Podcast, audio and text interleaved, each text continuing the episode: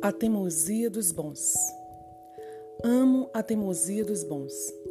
Bons por semearem o bem, mas também por fazerem bem aquilo que se comprometem a fazer.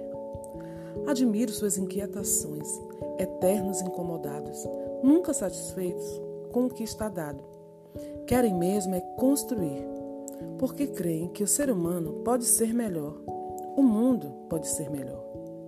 Encanta-me a sua esperança, que não consiste em sentar e esperar que um dia as coisas vão mudar, mas se trata de confiar que, na sua lida, na sua labuta, na sua luta, Deus operando está.